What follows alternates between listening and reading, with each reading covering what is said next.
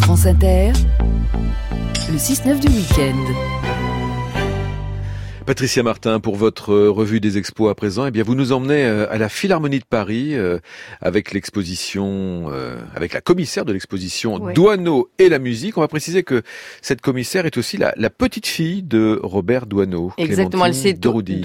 Elle est, elle a fait déjà une, elle a fait plusieurs, organisé plusieurs expositions, dont une sur Barbara.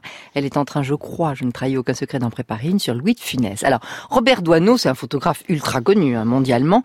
Euh, on connaît ses amoureux de l'hôtel de ville, hein, sa, Et sa Brigitte fameuse- Passion nous en parle régulièrement ici. Voilà, il a aussi pho- photographié beaucoup de musiciens, des chanteurs, euh, Brassens, Gréco, Aznavour, Claude François, les Négresses Vertes. C'est pour ça que la Cité de la Musique à la Philharmonie de Paris lui rend hommage avec ce, cette expo Douaneau et la musique. Bonjour Clémentine Daroudille.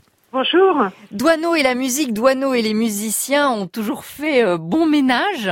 Euh, alors, on peut pas vraiment dire ça. Ah. Euh, ils font bon ménage actuellement à Ouais. la Cité de la Musique, mais c'était un sujet euh, qu'ils n'avaient pas véritablement abordé comme ça, en fait. Mais tout au long de sa vie, je me suis rendu compte qu'en fait, il avait photographié les musiciens, et son meilleur ami, d'ailleurs, était un, un célèbre violoncelliste, puisque c'était Maurice Baquet, et qu'il a euh, photographié là pendant près de 40 ans. Il a photographié beaucoup de musiciens. Le fil conducteur, c'est d'abord la, la rue, donc c'est les balles populaires, c'est les fanfares, euh, les cabarets.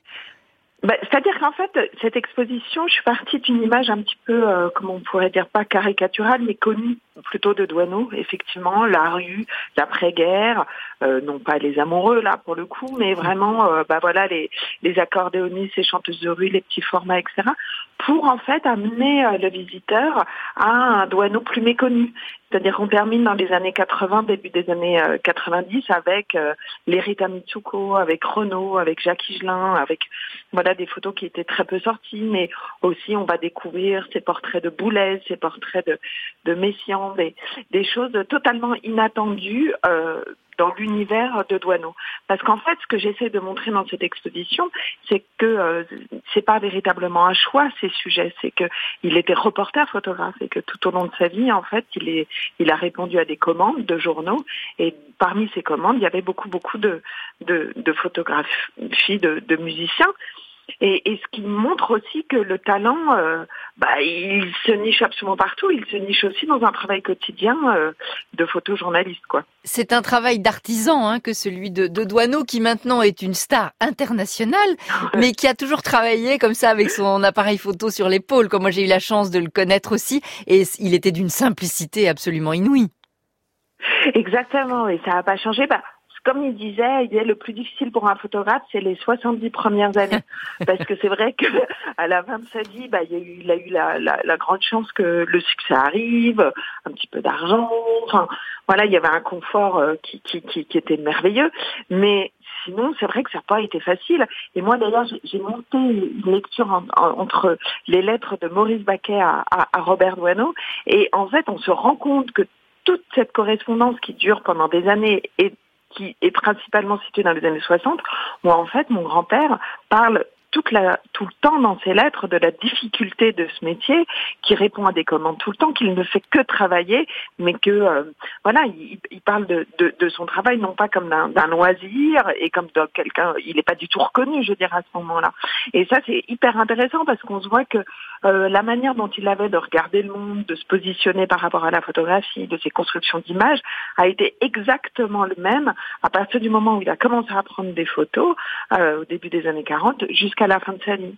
Et ça, c'est pour moi ça, le travail d'un artiste, être un artiste et aussi mêlé évidemment à ce travail d'artisan, c'est-à-dire ce côté d'humilité absolue et où en fait la plus grande majorité du temps où il a fait son exercé son métier de photographe, il n'y avait pas de, de, de d'art de la photographie, on pourrait dire. C'est quelque chose de très récent en fait le marché de la photographie, euh, Paris Photo et tout, toute cette euh, gloire autour de autour de l'image. Et c'est merveilleux hein, d'ailleurs, euh, mais il n'a pas véritablement connu ça. Clémentine de Roudy, il y a un aspect aussi qui est très important, je le sais, dans votre travail pour cette expo, c'est la bande son originale. Oui, j'ai travaillé avec les Moriarty, qui est donc un groupe de folk euh, euh, qui chante en anglais. C'était aussi une manière de d'apporter un autre regard, un regard très moderne sur Douaneau, et parce qu'aussi un des membres des Moriarty, Stéphane Zimmerly, a signé les dessins originaux et, et la scénographie de l'exposition. Donc c'est un tout en fait. Euh, J'aime concevoir les expositions comme une, une traversée euh, sensorielle euh, qui va de, des oreilles jusqu'aux doigts de pied. C'est un, un, une exposition en tout cas où on retrouve toute la vivacité du regard de Douaneau. Merci Clémentine de Rodille. Merci beaucoup. Merci à vous. Douaneau et la musique, donc cette exposition à la Cité de la musique, euh, Cité de la musique à la Philharmonie de Paris. C'est donc jusqu'au 28 avril. Et merci beaucoup.